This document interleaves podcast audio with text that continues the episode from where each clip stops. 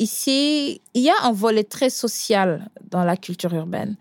Ce sont les hippoports qui sont les porteurs de voix ici. C'est eux qui essayent de régler les problèmes de la société, qui dénoncent surtout, qui dénoncent, que ce soit les rappeurs, les graffeurs voilà, les slammers ou autres. C'est les acteurs de cette culture-là qui se bougent, qui bougent pour qu'il y ait des changements.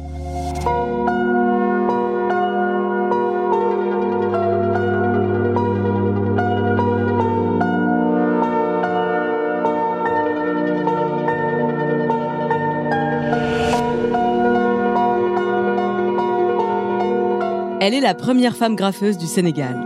Le graffiti, le slam, cette artiste s'exprime à travers les arts de la culture urbaine.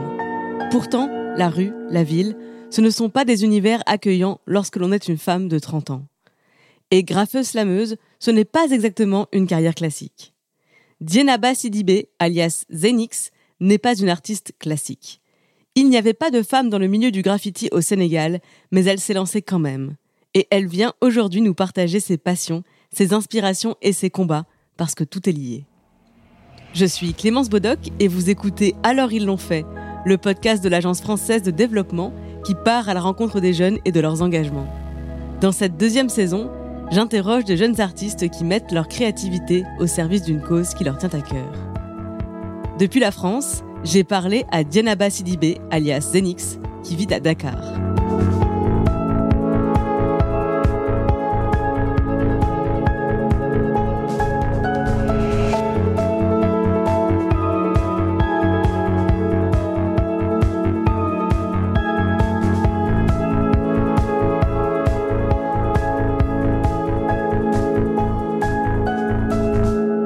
Dire de toi que tu es une artiste engagée Ah mais oui, carrément, à 100%.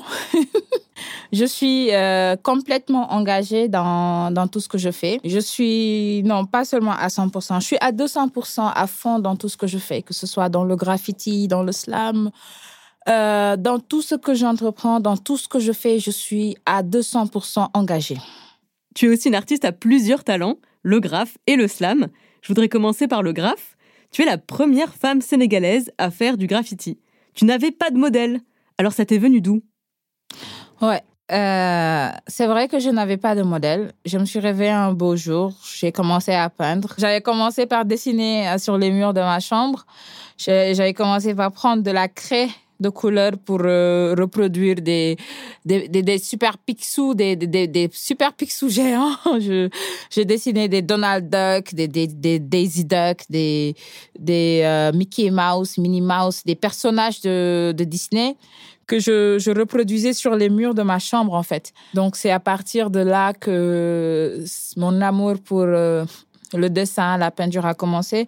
Moi, je suis quelqu'un qui adore les big size. J'aime bien quand c'est grand, en fait. Je vois, je vois les choses en grand. Plus c'est grand, mieux c'est pour moi. Et mieux j'ai un espace d'expression.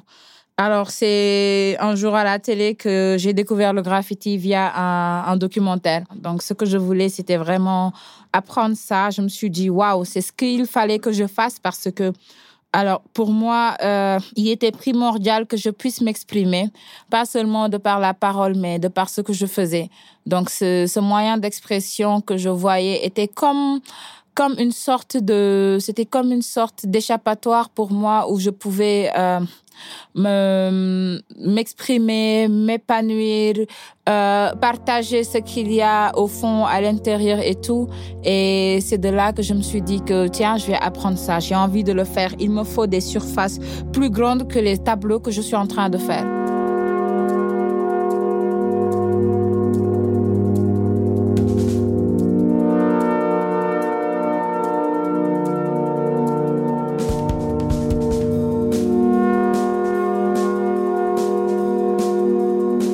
Et alors, comment ça se fait que tu sois la première graffeuse au Sénégal? Alors, ça, je ne sais pas. ça, je ne sais pas comment ça se fait que je sois la première graffeuse du Sénégal, mais en tout cas, ce que je sais, c'est que euh, je n'ai pas eu de, je n'ai pas eu de modèle femme pour le graffiti. Si aujourd'hui il y a des jeunes filles qui veulent faire du graffiti au Sénégal, leur premier modèle serait moi en fait. Concrètement, quelles sont les difficultés que tu as rencontrées en tant que femme graffeuse? Il m'est arrivé de, graffer, de graffer sur des murs où je me faisais interpeller par des personnes juste pour me dire Hey, tu es une femme et tu fais du graphe, tu peux donc euh, déjà là, il faut vraiment avoir un mental d'acier. Il faut, faut, il faut avoir un bon moral pour se dire euh, ouais, ok, d'accord, j'ai compris. Maintenant, je continue. L'autre difficulté, c'était surtout au niveau de l'entourage, plus précisément ma famille. Ils ne comprenaient pas. Ils comprenaient pas tout simplement pourquoi je voulais euh, juste faire ça. Je voulais juste faire art, je voulais être dans, dans les cultures urbaines, surtout que c'est un milieu, mais à, un très fort pourcentage euh, masculin. La jante masculine, euh, voilà, domine ce milieu, mais euh, énormément, parce qu'on parle de 98% d'hommes dans le milieu hip-hop culture urbaine au Sénégal. Et c'était une difficulté parce que ma mère, surtout, ne voulait pas que je fasse ça. Elle ne voulait plus que je sorte, que j'aille que j'aille graffer sur les murs dans les rues. Par contre, moi, tout ce que je voulais, c'était euh, être en liberté dans ma peinture, de pouvoir peindre, de pouvoir m'exprimer et m'évader, faire autre chose en fait. Donc c'est là qu'il y a eu beaucoup de difficultés et voilà. Est-ce que ton expérience en tant que première femme dans ce milieu a eu une influence dans ton engagement pour les droits des femmes? Oui, oui, surtout. Je, peux dire que c'est à la base, c'est à la base de, de cet engagement-là. Je me dis que, voilà, je suis une défenseuse des droits des femmes, si on veut. Donc, euh, c'est parti de là, parce que tout simplement, euh, si je fais une rétrospection et que je vois que il y a 800 ou 9 ans, il m'était impossible parfois ou bien assez difficile, il était assez difficile pour moi de me sentir libre de faire ce que j'aimais, ce que j'avais envie de faire tout simplement parce qu'il y avait des restrictions qui ont été posées là par la société, par le regard de la société. Donc je me dis que je me suis dit que voilà, c'est par là que tout a commencé. Donc je me suis dit que toutes les personnes, hommes ou femmes, enfants, ont le droit de choisir ce qu'elles ce qu'elles veulent faire. Donc, euh, pour moi, c'est, il est primordial que, que les gens aient leur liberté de, de choix, surtout de, sur ce qui va de, de leur propre vie.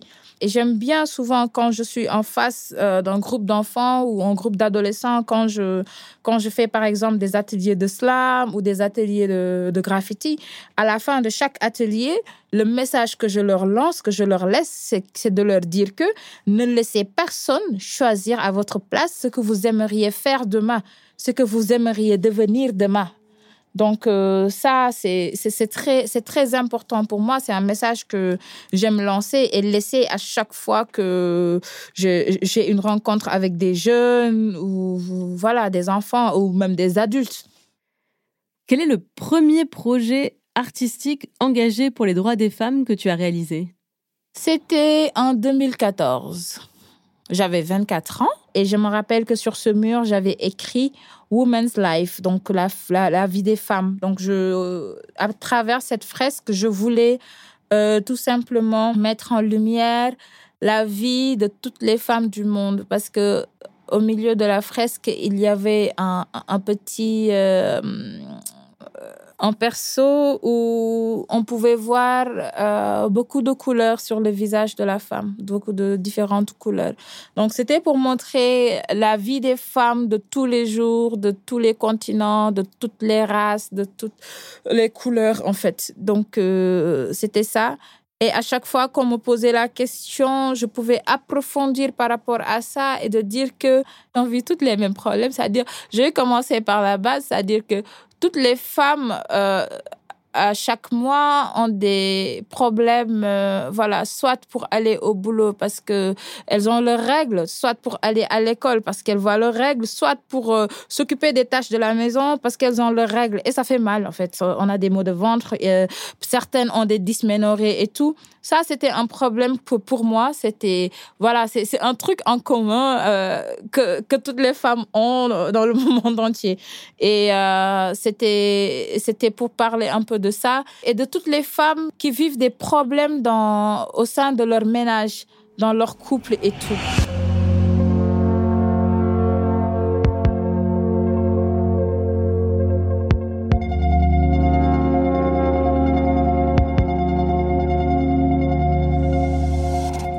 Je voudrais qu'on parle d'un autre de tes projets, c'est celui qui a inspiré le titre de cet épisode, First Lady. C'était le titre de ta première exposition individuelle. Est-ce que tu peux nous raconter qu'est-ce qui s'est passé, c'était quand et surtout qu'est-ce que tu as ressenti ce jour-là? Ah, je vais rentrer dans des souvenirs, j'ai la chair de poule déjà. en fait, euh, First Lady, c'était ma première exposition en solo. J'ai pas mal exposé avec les gars, avec les, les autres graffeurs. J'ai pas mal exposé avec eux dans des expositions collectives. Et il a fallu à un moment donné que, que je me détache un peu de, du collectif et que je fasse un truc à moi, un truc perso, un truc qui pouvait euh, me donner ma, mon indépendance, si on veut, mon indépendance ou mon autonomie en tant que graffeuse pour montrer que, euh, guys, il n'y a pas qu'un seul groupe, mais dans ce groupe, il y a une femme. Donc, euh, il, faut que, faut que ça commence comme ça. Donc, je voulais vraiment mm, marquer le coup pour dire que j'étais là. Alors, j'ai préparé cette exposition-là qui, qui était intitulée First Lady, Retour vers le futur. J'ai passé euh, plusieurs semaines, plusieurs semaines à préparer l'exposition avec des tableaux où j'avais euh, fait des, des, caricatures de, de, de quelques femmes, dont Ina Cham, avec qui je travaille, qui est photographe et vidéaste qui travaille avec nous à Africulture Urbaine et qui gère le premier centre de documentation en hip-hop et culture urbaine euh, en Afrique. Alors, euh, j'ai fait euh, son portrait mode caricature parce que pour moi, elle est aussi modèle dans son domaine. J'ai fait la caricature de Fatou Kandé Senghor, qui est une femme forte. Quand je dis forte, mais très forte. Fatou Kandé Senghor, qui, qui, qui est cinéaste, elle, voilà, elle, elle enseigne beaucoup. Elle, euh, elle est un vrai modèle dans, dans ce qu'elle fait, dans ce qu'elle est aussi, et une pionnière aussi. Donc, j'ai, aussi fait le portrait de, de Mouna, qui est une rappeuse très connue ici voilà, elle est, c'est vraiment des modèles que, que j'ai pris. Jaya, Fatim, voilà, donc un peu. Euh, et c'était ça, c'était ça vraiment l'exposition. Mais ce qu'il y avait, au-delà de, au-delà des images, au-delà des tableaux, je voulais faire passer le message de montrer surtout que c'est possible de faire des choses. C'est possible de les faire quand on ne trouve personne qui les font. Et c'est possible d'être première à faire ces choses-là. Et à ce moment-là, euh, est venu, euh, voilà, First Lady, Retour vers le futur. Et ça s'est très bien passé. Tu es aussi slameuse? Comment et pourquoi tu t'es mise à slammer alors, comment je suis rentrée dans le slam? Euh, Tout se passe à Africulture Urban, où je venais pour mes cours de graffiti avec Graphics. Et alors, est-ce que tu peux est-ce que tu peux nous présenter l'association Africulture Urban Ça fait plusieurs fois que tu en, tu en parles. D'accord. Africulture Urban, qu'est-ce que c'est? Alors, Africulture Urban, euh, c'est la première association qui œuvre pour le développement et la promotion du hip-hop et des cultures urbaines en Afrique de l'Ouest.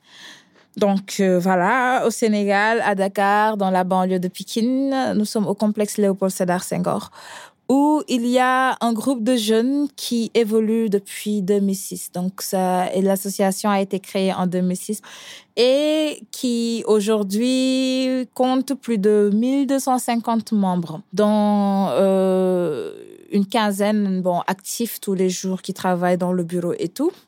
Et c'est une association qui organise euh, beaucoup d'événements, dont l'événement phare qui est le Festa 2H, qui est le premier festival de hip-hop et de cultures urbaines organisé en Afrique de l'Ouest.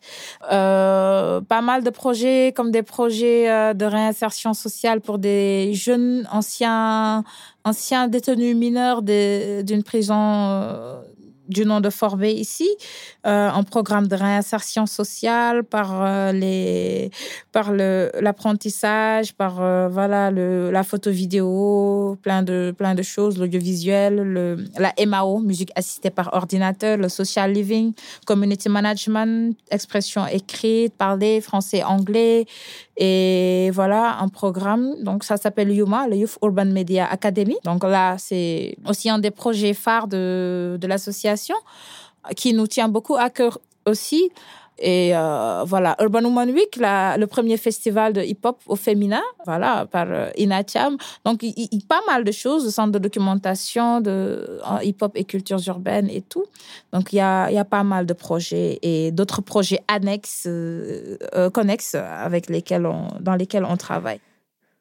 Donc, aujourd'hui, tu travailles pour cette association alors, ici, je fais plein de choses, mais je suis, euh, je suis euh, initialement chargée de communication. Donc, euh, on gère tous ensemble tout ce qui est organisation, communication et tout. Donc, c'est des choses que nous faisons tous ensemble, mais que chacun gère un truc. Donc, moi, je gère la communication au, sein de l'association. Donc, de tous les projets, de, tout ce que, de tout ce qui se fait autour des événements et tout ça. Revenons au slam. Comment tu as commencé? Pourquoi tu t'es lancé dans le slam? Pourquoi j'ai commencé? Comment j'ai commencé? Le slam, euh, j'écrivais en fait. Moi, j'écrivais déjà avant, bien avant de connaître euh, le slam, avant de découvrir le slam. Je ne savais pas ce que c'était. J'avais mon petit cahier où j'écrivais. Donc, j'écrivais des textes sans respecter les règles de la versification. Moi, je, je, je, je pense que j'ai été anticonformiste très tôt. Alors, ça fait que j'écrivais des textes que moi seule pouvais comprendre, je pense. Et euh, une fois à Africulture Urban, tranquillement assise à attendre graphics pour mon cours de graphe, Omar, qui est mon manager aujourd'hui, Omar me dit euh, Est-ce que je peux voir ton cahier sur lequel tu es penché depuis? Je dis Ouais, pas de souci. Je lui montre mon cahier, il regarde, il me dit Waouh, mais toi, ce que tu écris là, tu, fais, tu, écris des textes de slam? J'ai dit Non, mais c'est quoi le slam? Il m'a dit Ah oui, tu connais pas le slam? Tu... Non, je connais pas. Alors, il me dit, le mercredi prochain, viens au, viens au club, on va te, on va t'initier au slam, tu vas savoir ce que c'est le slam. Alors, il m'a un peu expliqué et le mercredi suivant, j'étais là. Et à l'époque, il y avait le, le club de slam qui s'appelait le Slam Diaspora. Il y avait une quarantaine de membres. Il y avait déjà beaucoup de slammers au Sénégal et je savais pas ce que c'était que le slam. Euh, ces personnes ont connu le slam par le biais de Matador qui a sorti son album Repeal Hall, euh, un album rap slam en 2007, qui lui, il a découvert en Belgique en 2005-2006 et qui nous l'a ramené tranquillement au Sénégal. Alors, c'est comme ça que j'ai intégré le club de slam et jusqu'à présent. Donc là, c'était en, c'était en 2007-2008. C'était en 2008, je pense, ouais, c'était en 2008 que j'ai intégré, j'ai commencé à slammer, mais c'est en 2007 que j'ai intégré le, le club, enfin en 2007. Alors, euh, oui, c'est comme ça que j'ai commencé à slammer, à écrire mes textes, à commencer une carrière solo jusqu'à, jusqu'en 2012 où j'ai commencé à slammer en duo avec euh, Sal Ngari, qui est ici, qui est le graphiste maison, un artiste aussi, euh, rappeur et slammer. Qui, avait aussi sa, qui avait aussi commencé sa carrière solo, qui était dans un groupe de rap, mais qui a continué en carrière solo. Et depuis lors, nous sommes en duo, en fait. Donc, euh, nous sommes un homme et une femme qui forment un duo de slam, un duo qui s'appelle le duo. Voilà.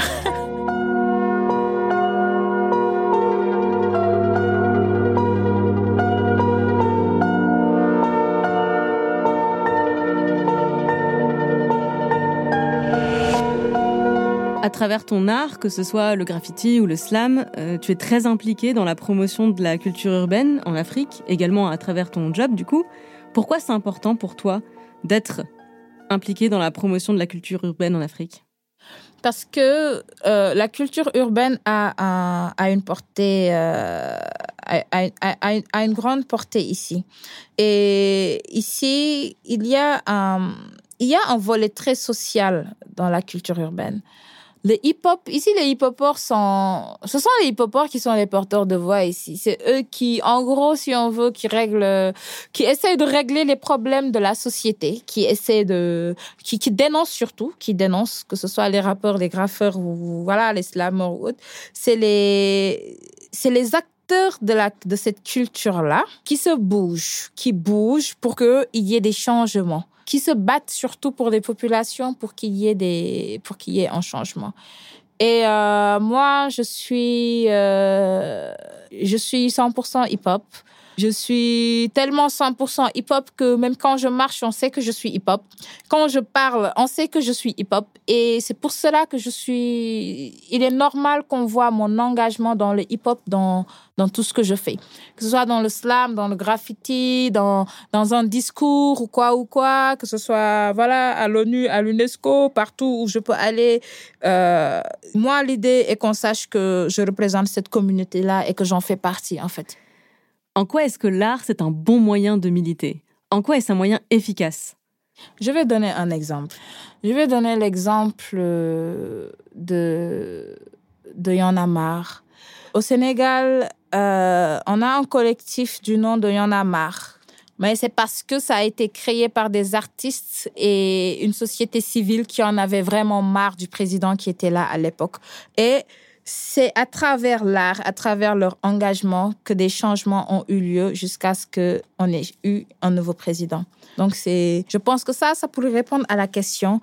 Et c'est, et c'est beaucoup d'autres exemples. Là, je parle de Y'en a marre au Sénégal. Il y a eu le ballet citoyen au, Burkina Faso. Il y a eu euh, beaucoup d'autres euh, mouvements qui sont nés et c'est par l'art que c'est né. Et la plupart du temps, ces gens qui militent, c'est des artistes qui commencent la chose accompagnés de la société civile. Mais après, c'est surtout par l'art que ça passe. C'est les chansons qui passent le mieux dans les... Parce que euh, quand on passe au marché, on parle de différentes... Peut-être qu'on parle de différentes sociétés. Quand on passe euh, au marché, euh, plusieurs radios sont allumées. Souvent, il y a des places qui, qui, captent les mêmes stations radio.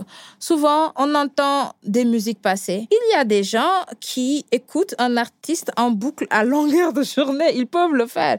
Il n'y a pas plus fort comme moyen de faire passer un message. Mais même si c'est euh, indirectement, involontairement ou via autrui, c'est des choses qui passent. Qui passent à la télé, qui passent à la radio, dans les taxis, dans les bus, dans les voitures, dans les trains, un peu partout. Ce sont des messages qui passent donc, je pense que même au-delà de dire que euh, c'est un bon moyen pour militer, c'est le meilleur des moyens pour militer pour moi. Merci beaucoup, Zenix. Merci, Clémence. C'était Alors ils l'ont fait, récit de jeunes qui ne savaient pas que c'était impossible, le podcast de l'Agence française de développement sur l'engagement des jeunes. En France, 13 millions de personnes sont bénévoles au sein d'une association. Mais le bénévolat n'est pas la seule façon d'être acteur de la solidarité d'être citoyen du monde. Si toi aussi tu veux t'engager, tu peux aussi lire, t'informer, discuter, débattre sur tilt.fr, tilt.fr et ses réseaux sociaux pour mieux comprendre le monde et agir à ton échelle. Chacun de nous peut agir dans les gestes de sa vie quotidienne pour apporter sa pierre à l'édifice. Vous pouvez retrouver tous les épisodes d'Alors ils l'ont fait là où vous avez l'habitude d'écouter vos podcasts. Deezer, iTunes, Spotify, SoundCloud. Vous pouvez nous laisser des étoiles et des commentaires. Et si l'épisode vous a plu, n'hésitez pas à en parler autour de vous. À bientôt!